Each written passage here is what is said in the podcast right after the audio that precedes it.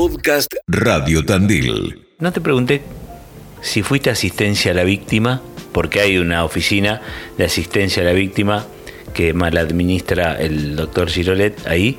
Eh, si has ido, si te han atendido, ¿cómo es?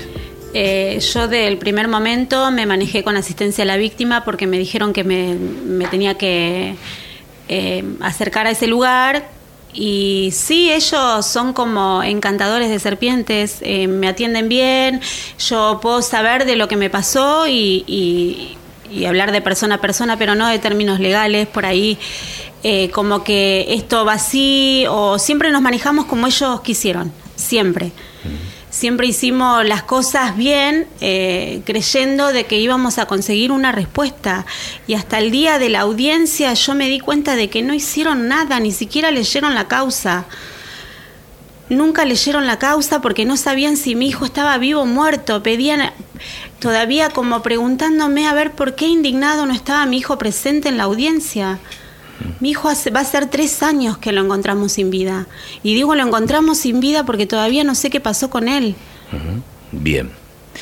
Eh, de más está decir que no vas a aceptar el juicio abreviado. De ninguna manera. Vos querés un juicio donde declaren testigos, donde el amigo diga lo que tiene que decir. Hay testigos, hay cartas, todo el barrio. Yo te, te quiero hacer una pregunta que vos si ves en una casa destruida a las 2 de la mañana, 3 de la mañana, con todo abierto y después de haber visto toda la cuadra lo que pasó ese día, porque estas personas se cruzaron, cuatro personas a un domicilio que cruzan la vereda nada más, armados con armas blancas, toda la cuadra vio y nadie llamó a la policía.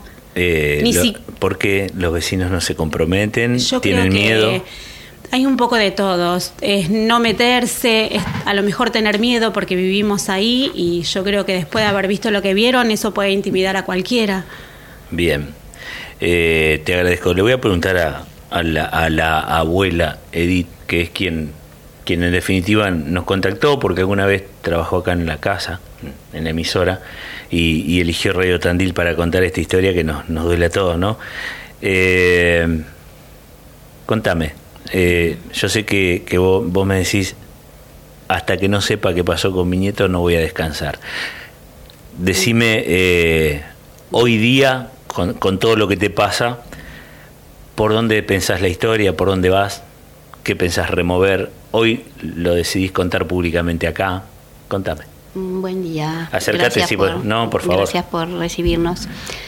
Em, bueno, la historia es como la contó mi hija. Hay, siempre he estado yendo a, fiscalía constantemente. ¿Te eh, atienden bien o sos molesta? No, me atienden bien. ¿eh? Sí, no, eso eh, atienden bien. No trabajarán bien, imagino, pero nos atienden bien. Bien. Siempre nos, desde un primer momento me dijeron que no necesitábamos abogados, que no, porque nosotros éramos los damnificados, entonces no necesitábamos abogados. Así llegamos a esta situación, casi tres años sin saber qué es. Bueno, em, en compañía de, un abogado que ha decidido acompañarnos, vamos a pedir a, a que esto se revierta, que busquen, que investiguen como debe ser, que lleguemos a la verdad.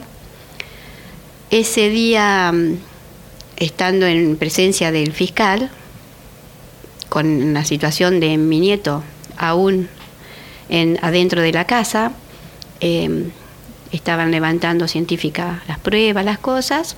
El fiscal me dijo a mí eh, esa noche, algo más pasó acá.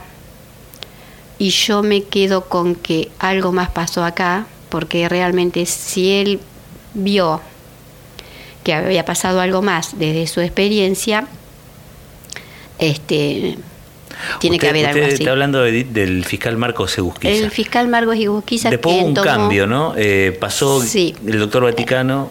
sí, eh, eso, eso, a veces es, problemático cuando una causa tan pesada, digamos, pesada digo por, por las connotaciones, ¿no? Estamos hablando de un, joven fallecido en circunstancias no aclaradas. Digo, que pasa un fiscal, pasa otro, eh, complica. El, el fiscal Egusquiza em, nunca nos recibió. Constantemente en, como era época de pandemia, había que llamar por teléfono. Todos los días llamábamos. Nos atendía, pedíamos hablar con la auxiliar, que el fiscal no podía, que el fiscal no estaba, que el fiscal estaba en audiencia, no sé, en cosas así. Nunca nos recibió. Jamás nos recibió el fiscal. Ese día, 27 de septiembre del 2000, fue la última vez que le vimos la cara. ¿En qué momento cambió? Nunca nos enteramos. ¿En qué momento cambió de fiscal? Que cambiaron las fiscalías, nunca nos enteramos. Jamás nos buscaron para decirnos nada. Nosotros nos vamos enterando de las cosas por ahí, por alguna este, asistencia a la víctima que nos pueden decir algo, pero nada más. No, no sabemos por qué llegamos en esta situación donde nos enteramos que no trabajaron. Bueno, entonces este, vamos a trabajar, vamos a buscar. ¿Cuánto de fe hay?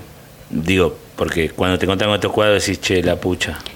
Y la fe, eh, vamos a mitad y mitad. Un 70% es nuestra, fe en nosotros, en nosotras, que hemos caminado, que hemos andado, que vamos buscando y no nos vamos a cansar para hasta que no sepamos la verdad. O al menos hasta que haya un juicio al menos con que haya un juicio como corresponde, un juicio donde los testigos se presenten, donde las personas que tienen que ir a declarar y que saben y que vieron se sienten y que el, la persona que quedó mm, eh, eran cuatro Sí, sí, hay, y hay dos, hay, hay dos dos que, que han sido, han sido excluidos de la causa. excluidos sí. de la causa, vuelvan, los traigan, se sienten y expliquen qué pasó, como Eh, corresponde, bien. como debe ser. La situación en la casa no daba para que Julián lo, lo haga. Alguien lo ayudó, como dije siempre. Algo pasó. Bien. Eh, bueno, hay mucha gente que escribe, algunos que, que se ofrecen hasta para hacer una marcha. Eh, nosotros quisimos traer el testimonio, les agradecemos que hayan elegido esta casa, los acompañamos obviamente, con este respeto que somos críticos, solo hemos contado un caso eh, eh, que, que no aparece en ningún lado, pero que pasan en nuestra querida ciudad. Por eso le pedimos siempre a quienes ocupan un lugar en la justicia que trabajen, que sean dignos y que se pongan del lado de las víctimas. Eh, eh, ojalá sea justicia. Erika, gracias por elegir No, este gracias medio. a ustedes, por favor. Gracias, Edith. Muchas gracias a ustedes. Podcast Radio Tandil.